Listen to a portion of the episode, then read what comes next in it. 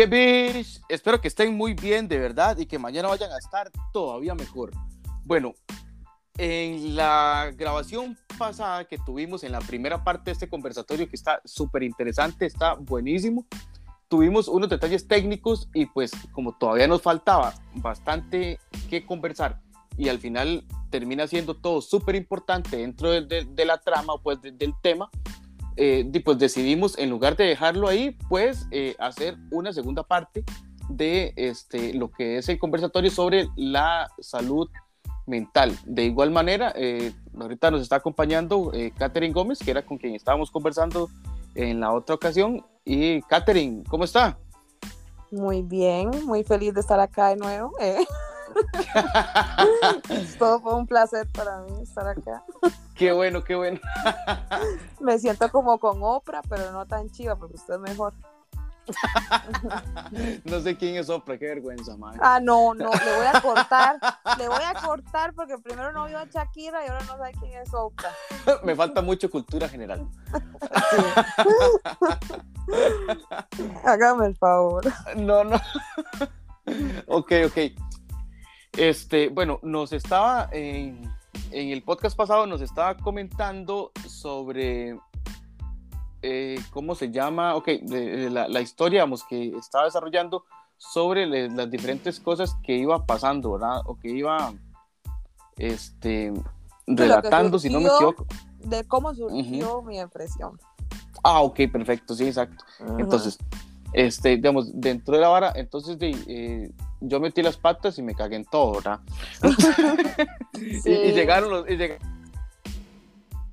Pues, Ajá, y entonces ya ahí, fue donde paramos y nos dimos un break y todo bien. Exacto. ok, entonces, este, ¿qué te iba a decir?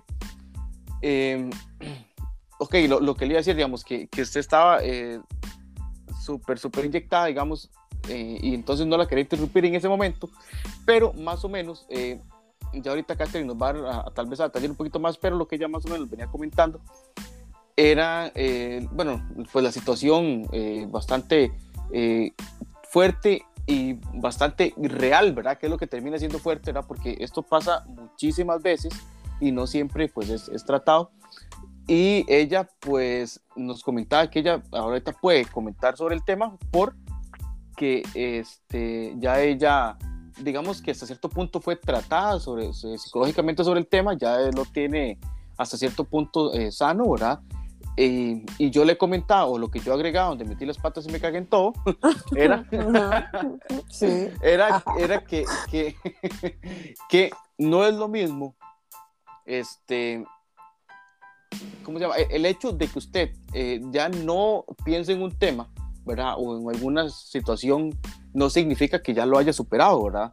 Muchas veces se reprime, pero no se sana. Entonces no es lo mismo reprimir que tratar, ¿verdad?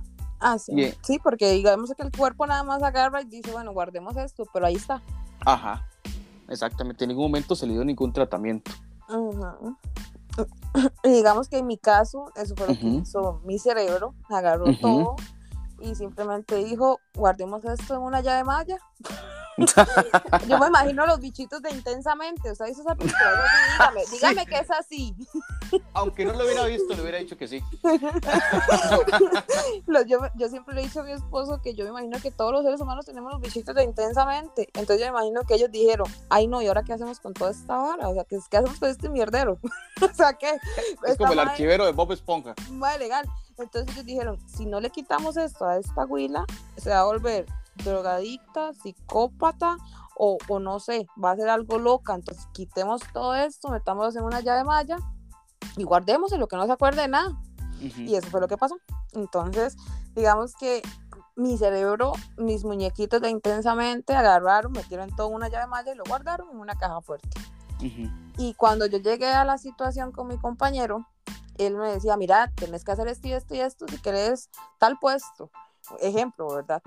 Y ahora tiene que hacer esto y esto y esto, si quiere tal, eh, pasa tal cosa, y, y, esto, esto que estoy haciendo es por tu bien, porque, porque, por esto. Y, y, y entonces digamos que mi cerebro relacionó eso que estaba sucediendo en ese momento con toda la manipulación y con todo lo que me había pasado a mí en el pasado, y literalmente uno de los muñequitos de Intensamente y dijo, mira, esto es igual a esto, y fue, sacó la llave malla y me la conectó.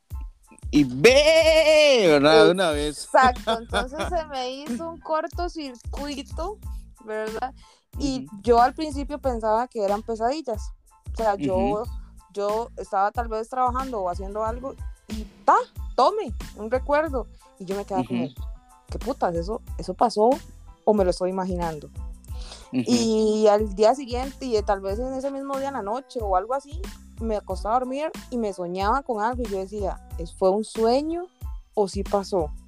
Y entonces empecé y empecé y mi cerebro empezó a, escudriñar, no sé si así se dice, pero ya también lo inventé, dijo, yo me lo inventé, pero empezó a, a, a, como a escarbar y llegué al punto de darme cuenta que no, no eran sueños, no eran, no era mi imaginación, simplemente era mi cerebro diciéndome que esto pasó y necesito que lo solucione. Ajá.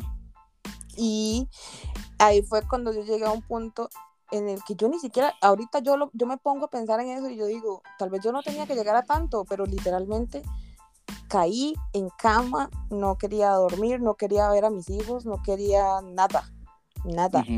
y, y, ahí fue cuando intenté suicidarme tantas veces, intenté quitarme la vida porque, porque yo decía, fue pucha, ¿cómo he comido mierda?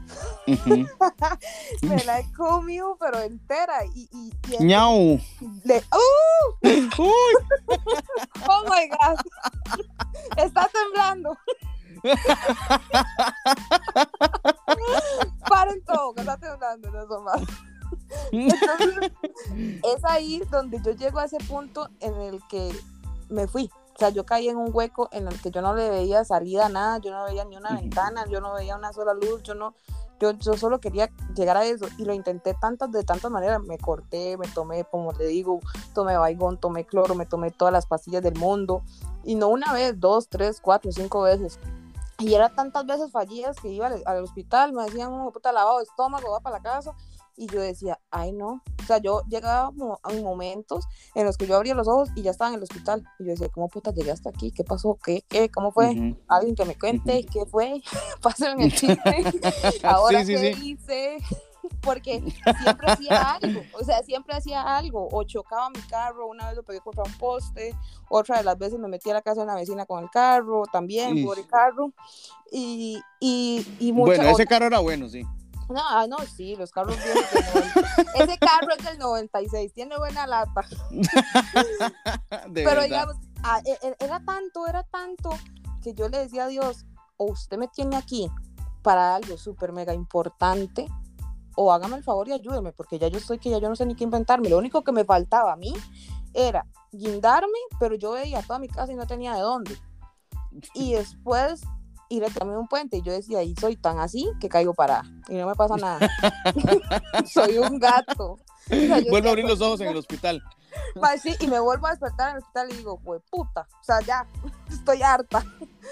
Entonces, llegó a ese punto en el que yo decía, madre, ya, suélteme. O sea, ya, ya, yo, yo creo que usted ya, y, y llegué a, a, debatir con Dios, o sea, yo decía, si realmente usted existe, y, y no, y quiero aclarar, yo creo en Dios en ese momento, amo a Dios con todas mis fuerzas, pero en ese momento yo le decía, si usted realmente existe, ¿por qué? Porque usted me dio la espalda, usted me dejó sufrir, usted me dejó aguantar, usted me hizo todo eso a muy temprana edad y no hizo nada por mí. Entonces, si usted realmente existe y si usted realmente me ama tanto como todo el mundo dice, así se lo decía yo a Dios, ¿por qué no me deja irme y descansar y punto? Suélteme, ya. yo, me acuerdo que yo se lo decía llorando y yo se lo decía gritando y todos los días le decía lo mismo. Y yo le decía, soltame, soltame, porque me tenés, me tenés como loca. Y entonces recuerdo que una de las veces, ya así, ya las últimas, que fue cuando llegaron mis amigas, tenemos una amiga en común, usted y yo se acuerda, este, Joss. este, ella taca, taca. taca, ella casi no me, ella digamos que prácticamente nunca me visitaba, tenía a la bebé muy chiquitita y ese día casualmente la hija de ella estaba enferma. O sea, ella la llamaron de la escuela y le dijeron, su hija aquí estaba vomitando como el exorcista. y, y ella me cuenta a mí, porque como le digo, o sea, hay muchas cosas que yo no recuerdo y, y todo, la gente es la que me, me, me cuenta a mí, muchas cosas que yo hice que a veces, muchas me da risa ahora y muchas me avergüenzo. Sí, porque usted revolver un tarro completo de clonazepam, porque yo me los tomaba cor, cor, con una pacha, dos pachas, usted queda viendo allá. Bien, Exacto. Queda Entonces- como la jeta mía. digamos que sí, literal, torcida. Vale, legal. Entonces digamos que no, no, no, no había, ella ni, ni siquiera se arrimaba a mi casa, o sea, casi no, no venía aquí y era imposible que, más ella sabiendo en las situaciones en las que yo andaba, que no era yo misma, porque literalmente uno con ese montón de cosas en el cuerpo no es uno mismo. Exacto. Y ella dice que, en contado de la boca de ella, Ella dice que algo le decía a ella, vaya a la casa de Catherine, vaya a la casa de Catherine, Catherine, Catherine, Catherine, Catherine. Y era una repugnancia, y aún así ella fue a recoger a la hija a la escuela, ya la llevaba para el doctor, y algo le decía, Catherine, Catherine, Catherine, Catherine, así. Y dice que fue tanto que ella se montó al taxi y dijo al taxista, ¿me puede llevar un momento aquí a tal lado, chalala, para no decir toda la dirección de mi casa, ¿verdad? que no me caigan rosas aquí, No. este, ¿verdad? No me manden admiradores nada, por favor. Ahí de- do- donde está el carro que choca es. Así es, un carro ahí chocado, pero ese no, ese no, no me manden nada. No, eh, no es a la par de la casa que hay un hueco. No, mentira. Una decoración postmoderna ahí en el jardín. Sí, no, eso fue un carro de otra persona, no fue mío. Ah, ok, ok. Sí. Y literalmente, vamos a, vamos a hacerlo así tipo película. Ujú. Ella estaba viviendo eso en ese momento y yo acá estaba viviendo Ujú. otra cosa completamente diferente. Ese día yo lo planeé todo. y Ujú. dije, hoy sí lo logro. Y yo agarré todas las pastillas que habían, así, es más, me acuerdo que el día antes había recogido pastillas nuevas, había recogido dos tablos de clonazepam nuevos y tenía una pacheca, así que yo dije, hoy sí lo logro. y recuerdo que saqué todas, todas, todas, todas las pastillas, es más, que solo acordarme, y yo siento que me vomito. Y saqué todo, todo, todo, todo a los clonazepanes, les arranqué el tampón y yo dije, me fui. Ahora sí, yo dije, manda huevo que hoy no me deje. Y Ujú. recuerdo que es yo, y vea, lo puedo jurar que yo estoy segura que yo cerré la puerta de mi casa con llave. Porque usted no se va a ir a matar y va a abrir la puerta. Obvio, no. Entonces, recuerdo que yo me fui y abrí la puerta de mi casa. O sea, yo la abrí y, y eh, la abrí, la cerré, perdón. Es que ya no- Sí, no- al no contrario, está- sí. Sí, todos, todos me entendieron. Sí. Yo fui, yo fui y la cerré, la pasé. De hecho, la puerta de mi casa es blindada para que todos escuchen, ¿verdad? Para que no vengan. Y, y no, y no es porque le da por meter el carro entre los vecinos, ¿verdad? No. No, no, no, no. Nada, nada que ver, nada que ver. Pero sí, la puerta de mi casa es blindada, entonces yo la cerré, o sea, no había forma. Digamos que esta puerta, aunque usted tenga llaves, si está cerrada por dentro, usted no puede entrar. Ujú. Y yo la cerré. Más, yo estoy segura de eso, porque yo pasaba encerrada. Yo en mi depresión, yo pasaba encerrada. A mí no me gustaba que. Yo literalmente ni a mis hijos veía. Yo no veía a mis hijos en todo ese tiempo. Y mm, recuerdo que yo cerré la puerta y yo dije, ahora sí, nos vamos, vámonos. No, yo no me despedí de nadie, yo no era de llamar a nadie a decirle, muy matar. No, yo no, yo nada más hacía. Ya después me encontraban y cuando sea, ya todo el mundo ya sabía. Y mm, recuerdo que fui, me tomé todo.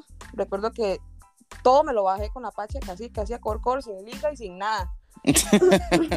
y, y casi que ahí nos está pagando cinco rojos también por esto. Sí, sí, sí, definitivamente. Ya, ya le iba a decir, sí. Y recuerdo que cuando yo caminé de la cocina a la sala, yo me acuerdo que se me fue, o sea, yo, se me fue así la vara, yo ya no veía nada y me fui, no veía, literalmente se me fue la vista y yo empecé a caminar agarrándome el sillón y eso es lo último que yo recuerdo.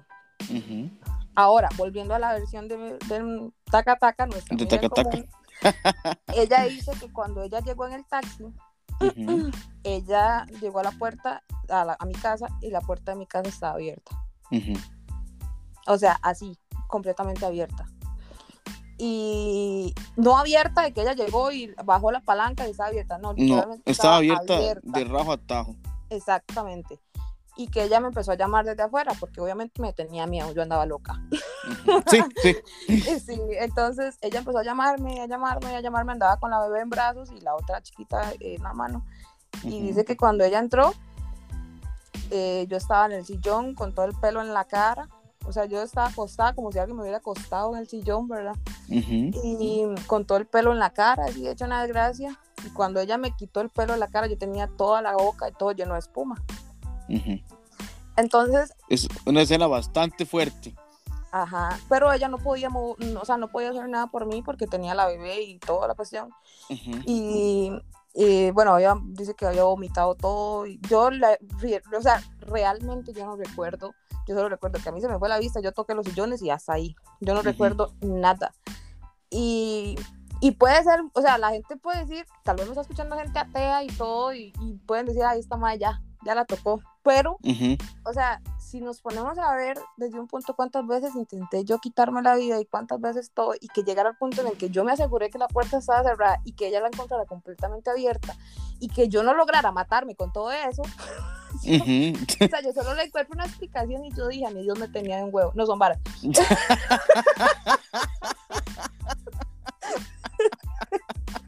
Mara tenía conmigo. Sí. No, no. No, no, ya.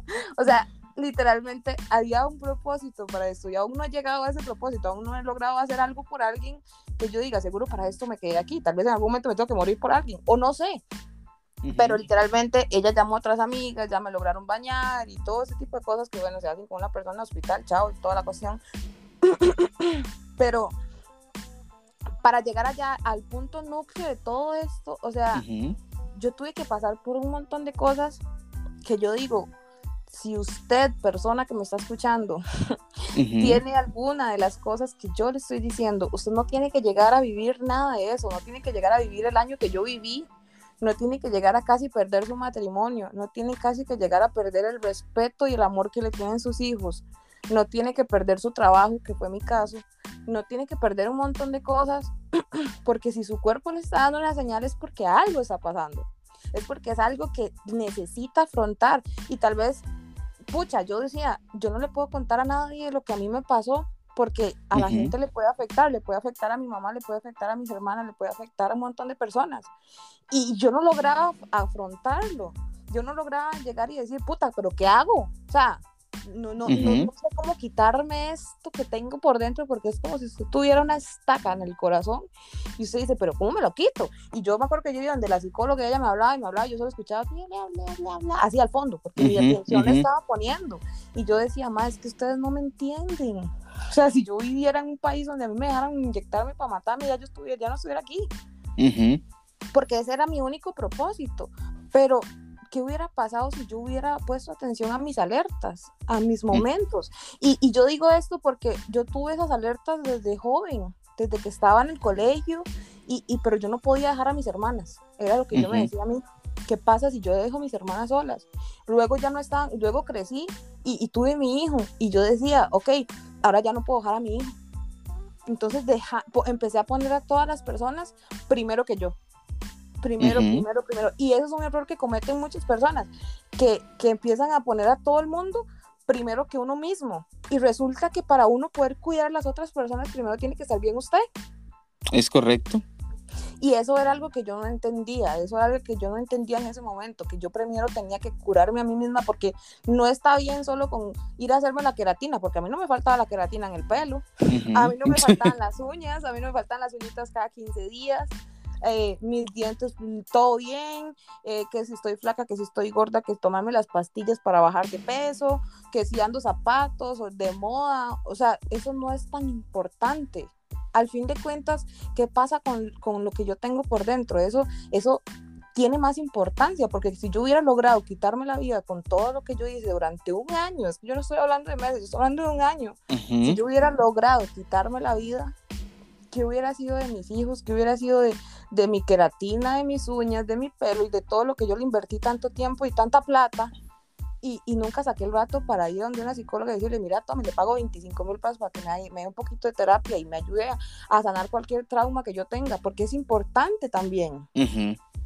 Entonces, yo no hubiera tenido que vivir tanta cosa, yo no, mis hijos y mi esposo no hubieran tenido que vivir todo eso que vivieron, bueno, mi mamá, mis hermanas, todas las personas que estuvieron conmigo en este proceso, no hubieran tenido que vivir tanta cosa fea conmigo, porque al final, ¿sabe qué me di cuenta? Que yo tal vez podía ser no era indispensable en mi trabajo, pero sí era indispensable para las personas que me querían. Correcto. Sí era, sí era indispensable para mi mamá, yo sí era indispensable para mis hijos, sí era indispensable para muchas amigas que estuvieran conmigo, porque ahí sí le voy a decir una cosa, usted Ujú. en las malas es que usted se da cuenta quiénes son sus amigos, Literalmente. porque yo, yo tenía un montón de amigos y que yo, ay, yo por estos amigos yo meto la mano al fuego y, y va a ver, pero cuando yo Ujú. estuve en cama y yo estuve enferma, ninguno de muchos, y no voy a decir nombres, ellos si me escuchan, Ujú. ellos saben quiénes son, Sí. ni siquiera me preguntaron, ni siquiera me preguntaron cómo está, cómo se siente, pues, eh, o ni siquiera vinieron a verme. Y, y a veces, y, y suena feo lo que voy a decir, viví años de años en mi infancia, en mi adolescencia, de, ¿verdad? Por parte de mis padres, donde me golpeaba y me hacía un montón de cosas que, que us- tengo muchas familias, yo tengo un familión y, tengo, y siempre he tenido millones de amigos y amigas y nunca nadie se dio cuenta. Nunca nadie se Ni dio cuenta de siquiera, lo que a mí ujú. me pasaba. Y tuve novios. y tuve novios. Y yo decía, ¿cómo nadie? Nadie pudo haber notado que yo era una persona que no estaba bien, que algo me estaba pasando. Y por eso es que ahora Es- yo soy una persona muy zapa. Yo, yo lo veo estar a par mía y yo lo veo que tiene una cara fea. Yo digo, ¿qué le pasó? ¿Qué tiene? Sí. ¿Por qué está así? Y, y- pero es algo que yo ya aprendí.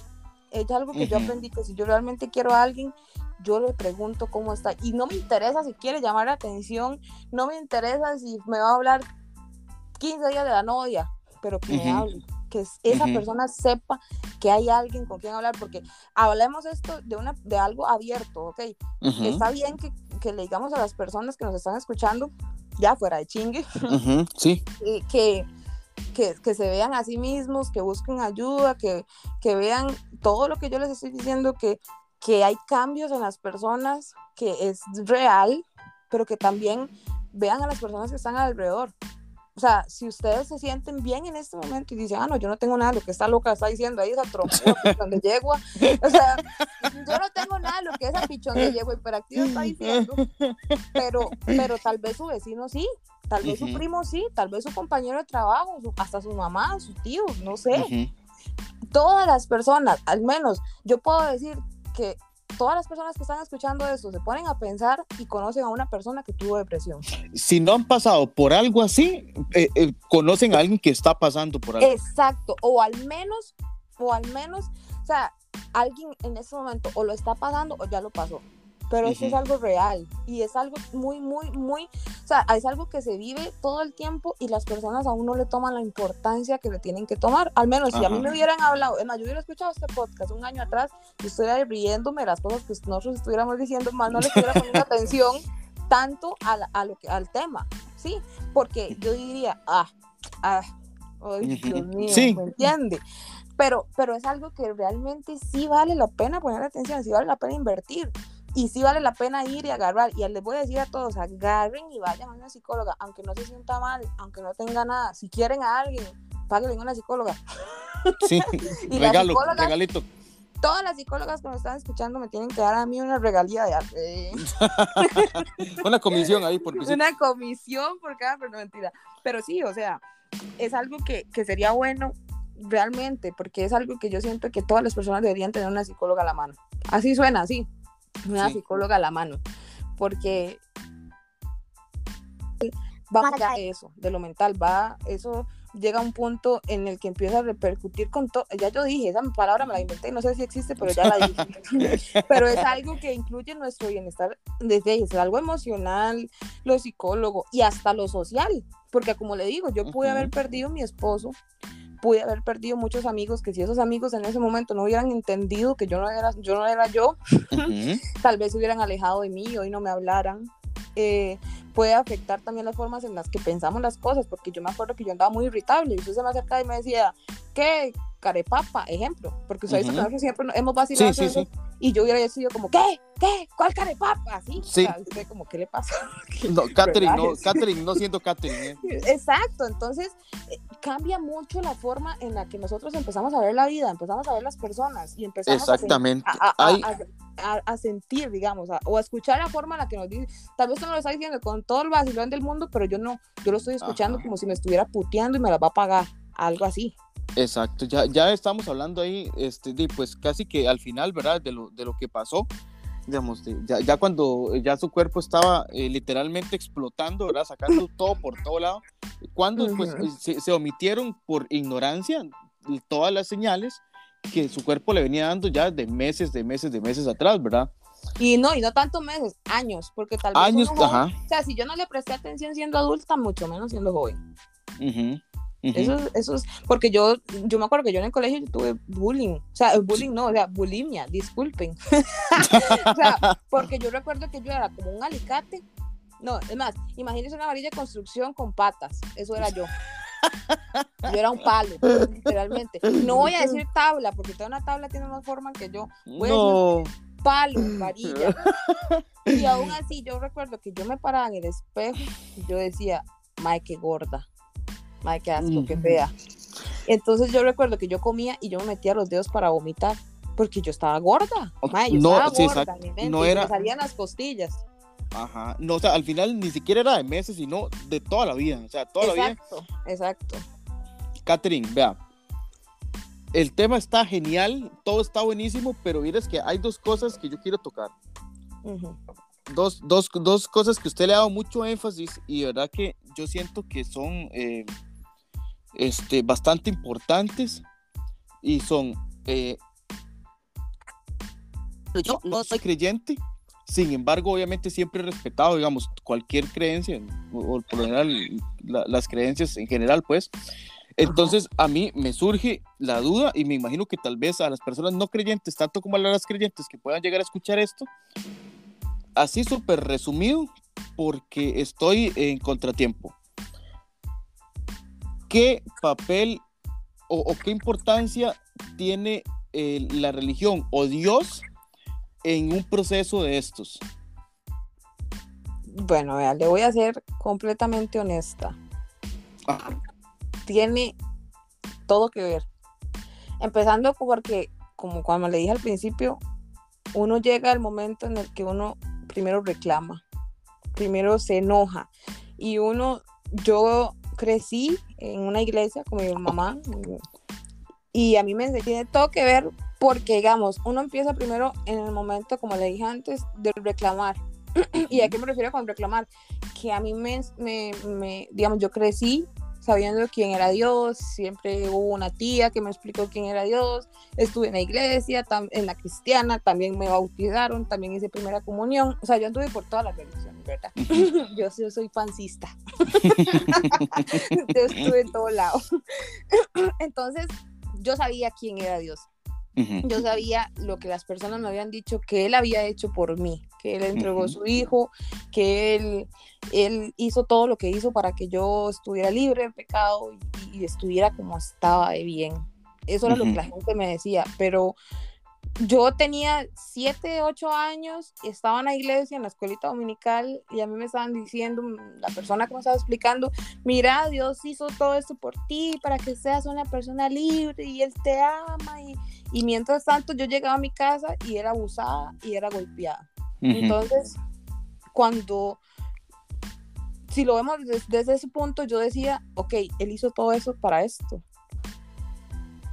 En ese momento de su vida, usted lo veía así. Exacto. Entonces yo siempre viví como en ese limbo de realmente existe, realmente está aquí viendo todo lo que me está pasando. Uh -huh.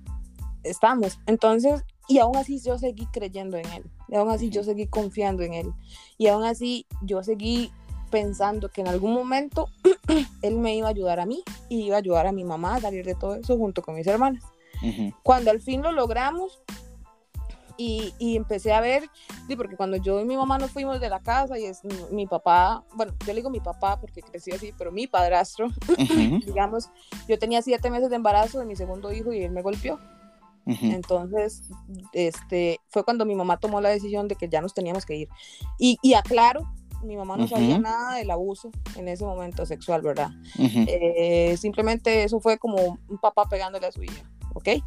Este en ese momento él me agarró y me golpeó estando embarazada y eso fue algo que ya mi mamá no toleró. Uh -huh. Y yo sé y estoy segura que si mi mamá hubiera sabido que él me abusaba, eso mi mamá lo hubiera matado. yo y mi mamá estuvieran el buen pastor. Pero digamos que hablando ya en ese tema, eh, cuando ya nos fuimos y tuvimos que vivir un montón de cosas, que a veces no teníamos que comer y todo eso, yo decía, no, es que esta mamá me la tiene montada. Esta mamá me la montó. Y, y entonces, digamos que es ahí donde yo le digo, por eso tiene que ver todo. Porque uno siempre le achaca todas las cosas malas, y, pero si pasa algo bueno, yo no le voy a decir, ah, mira, esto bueno me pasó por él. No, porque yo decía, a mí solo me pasan cosas malas. A mí solo me pasan y me trae, y me trae cosas malas. Yo soy como un imán de cosas malas, a mí no me pasa nada bueno. y cada hombre que se arrimaba a mi vida era para hacerme algo malo. Entonces yo decía, estoy cansada, ya estoy cansada de esto. y, y, para mí, a usted le crean un Dios hombre. Y yo decía, es que todos son cortados con la misma moneda. O sea, qué brutos. Bueno, y es que este me la monta y me manda puros montadores, no sea tonto. y, y, y, aún así yo seguía creyendo en él. Y aún así yo seguía confiando en él y aún así yo decía, no importa, yo sé que usted me la da, me la tiene montada, pero ahorita me la quita y me la va a hacer bien. y, se la hizo. Me la hizo. O sea, me logró convertir en una mujer fuerte, en una mujer, pues puta, y no me va a echar flores, pero una mujer que guerrea. Y yo logré ver a mi mamá como eso. Mi mamá es una mujer breteadora, una mujer que guerrea, es una super mujer. Para mí mi mamá es, bueno, la Mujer Maravilla. Ella sí, la Mujer Maravilla existe y es mi mamá. Entonces, yo me agarré de eso y empecé a crecer viendo a mi mamá y, y, yo dije, yo no me voy a agarrar, ni voy a justificar, ni me voy a meter a drogas, ni me voy a hacer prostituta, ni voy a hacer un montón de cosas malas y voy a agarrar a mi padrastro como justificación. No, yo voy a hacer el contrario, yo voy a crecer, yo voy a estudiar, yo voy a hacer un montón de cosas y voy a agarrar como justificación a mi mamá. Por ella yo voy a hacer esto. Y, y realmente yo me creí la, la, la, idea de yo tengo que luchar por mis hermanas y tengo que luchar por mi mamá. Y empecé a luchar y a luchar y a luchar y Dios empezó a meterme la mano.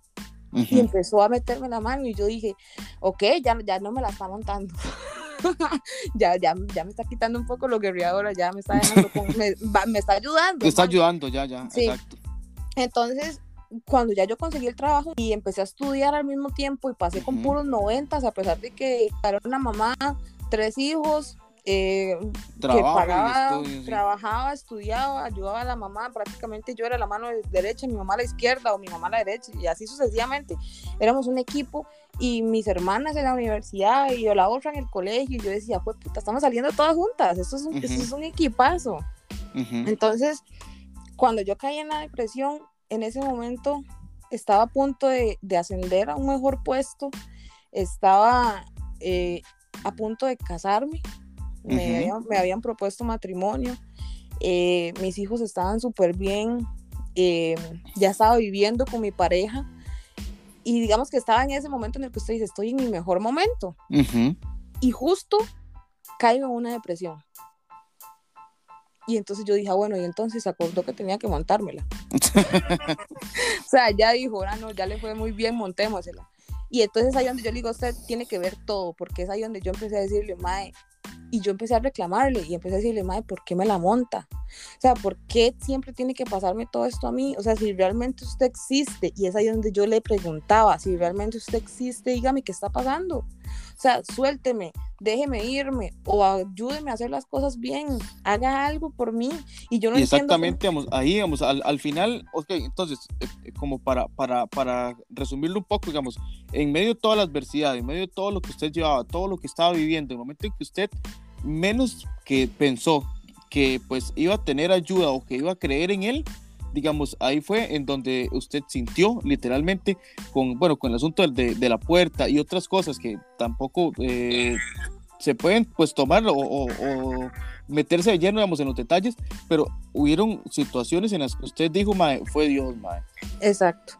Digamos que solo él. O sea, ¿quién se toma todo y quién hace todo lo que yo hice y no, se, no le pasa nada? Digamos que, mae, a mí me hicieron placas a mí me hicieron, me revisaron el estómago y usted habla, y además, puedo pedir un dictamen médico y un algo de mi doctora diciendo, ma, esa mami me dijo, es increíble que usted no tenga nada más, yo no tenía nada en el estómago, no tenía nada por ninguna parte, no había rastros de que yo en algún momento intenté quitarme la vida. Catherine, del 1 al 10, ¿en qué lugar va a poner pone a Dios en, en, una situación de estas? Porque las personas que pueden estar pasando esto y pues pienso que es una buena herramienta, ¿verdad? O una buena eh, opción, ¿verdad? Para comenzar a tratarse este tipo de cosas, ¿no? De, yo le voy a decir algo. Está, para tratar algo así tiene que haber mucho, muchísimo, muchísimas ganas de salir de eso.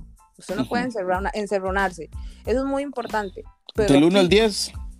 Lo más importante es el que yo a, Dios le doy un, bueno, un, un 11, obvio. Porque aquí lo más importante es agarrarse la mano. Excelente. Y, si La mano, y si usted no se agarra de la mano de Dios, usted no sale a ningún lado. Excelente. No, y es, es, perfecto porque parte de lo que estamos hablando, digamos, es, digamos, es dar, de, otorgar un testimonio, ¿verdad? Es un aporte a la sociedad en donde independientemente este, de sea o no sea creyente, eh, eh, Dios termina siendo una eh, herramienta, en este caso la herramienta más, más fuerte, digamos, para poder sobrellevar pues este tipo de situaciones. Catherine, este, estoy en, en ¿cómo es? En números rojos. pero, pero vieras que yo no puedo terminar esta segunda y última parte de este podcast sin eh, de verdad que eh, no sé este ni, cómo decirlo, ¿verdad? Usted hablaba de que tenía, eh, bueno, tuvo muy buenos amigos que estuvieron siempre ahí con usted, que no la dejaron sola, ¿verdad? Y además, este, obviamente eso es súper de valorar increíblemente, ¿verdad? De verdad que es, es, un... Tengo una envidia positiva, una envidia buena, ¿verdad? De, de, de, esos amigos, ¿verdad? Porque no cuesta muchísimo y pues ahí encontraste y te diste cuenta quiénes eran, pues perfecto. Sin embargo, yo quiero, este, Mae, de verdad, darle, Mae, muchos méritos también, Mae, a su esposo, ¿verdad? Que en ese momento fue su novio y porque madre tuvo un compromiso brutal, ¿verdad? Y hay que aclarar que se casó conmigo después de todo eso. Exactamente, es, que eso es, eso es del detalle, o sea, o sea, él estuvo con usted antes de, ¿verdad? Cuando estuvo bien, estuvo con usted durante todo ese proceso en el que cualquier otro simplemente la pinta, ¿verdad? Simplemente jala, ah, no, esta madre está loca, esta madre no sé qué, y él de verdad, madre, o sea, tuvo un amor, madre, y un compromiso demasiado brutal, madre. ¿Sabe qué? Mis respetos, madre, porque yo es una persona que yo siempre admiré por ese, por ese hecho, ¿verdad? Porque yo decía, fue puchica, madre, y ahí está, y ahí está, digamos, y sigue estando, ¿verdad? Y eso al final, pues me alegra mucho. Ahí me lo saluda, por favor, madre, y, le cuenta, madre, y le, dígale, madre, que verdad, madre, estoy orgulloso tanto de usted porque logró salir adelante con todo ese proceso como de él por no dejarla morir, madre de verdad, que, que, estoy, me alegra mucho, me alegra mucho, digamos, el, el, que saber que todavía existen este, personas así. Catherine, Mae, muchas gracias, de verdad, Mae, por, por sacar ya esta juepuchica. Total fueron como dos horas prácticamente. Ah, sí. sí. y si uno sigue, y resumido, y no, y resumido, ¿verdad? Exacto. No, vea, yo nada más le quiero decir algo. claro. Gracias por, por invitarme. Igual, ya como le digo, hablar de este tema es algo que uno tiene que agarrar, bueno, horas. Y, y, sí quiero decirle a las personas, digamos, si están escuchando y alguno está pasando por esto, sí se puede. O sea, yo hoy por hoy soy una persona que de, sigo estudiando, tengo excelentes notas, tengo dos años de estar súper mega bien. Gracias a Dios me casé, Después de todo eso, como le digo, mi esposo vivió todo eso conmigo y aún así que se quedó pie de cañón a la par mía, no me soltó la mano nunca. Que tuvo ganas, sí, pero no lo hizo. y, o sea, todavía hay y recuperé eh, todas las relaciones que tengo con amistades, familia, mi mamá, todo. Entonces, sí se puede. Y para que a los que están, pensaron en mi carro, todavía los estoy no, no, pero sí, o sea, sí se puede, sí se puede, nada más busquen ayuda y la ayuda existe y por supuesto agarrados de la mano de Dios. Yo sé que hay mucha gente que me puede estar escuchando que puede no creer en Él, pero la verdad es, eh, Él es el que mueve las fichas, Él es el que mueve la psicóloga, Él es el que mueve el psiquiatra y, y, y agarrarse de Él es la clave para todo, para todo. Y fue un gusto haber contado todo esto y, y no. Pues de verdad, no, no, de verdad, Catherine, eh, las gracias a usted y de verdad súper valiente eh, a la hora de, pues como le digo, de, tocar este tipo de temas. Muchas gracias por compartirlo conmigo y pues con todas las personas que, pues, que lo van a llegar a escuchar. Este, vamos a, dejar esto acá. Eh, muy probablemente, posiblemente, este, podamos hasta después hasta sacar otro, ¿verdad? Este, y ahí, otras dos horas. Otras dos horas. donde usted ya haya escuchado a Shakira. Sí. Está bien, Catherine, de verdad. Eh, muchísimas gracias por todo.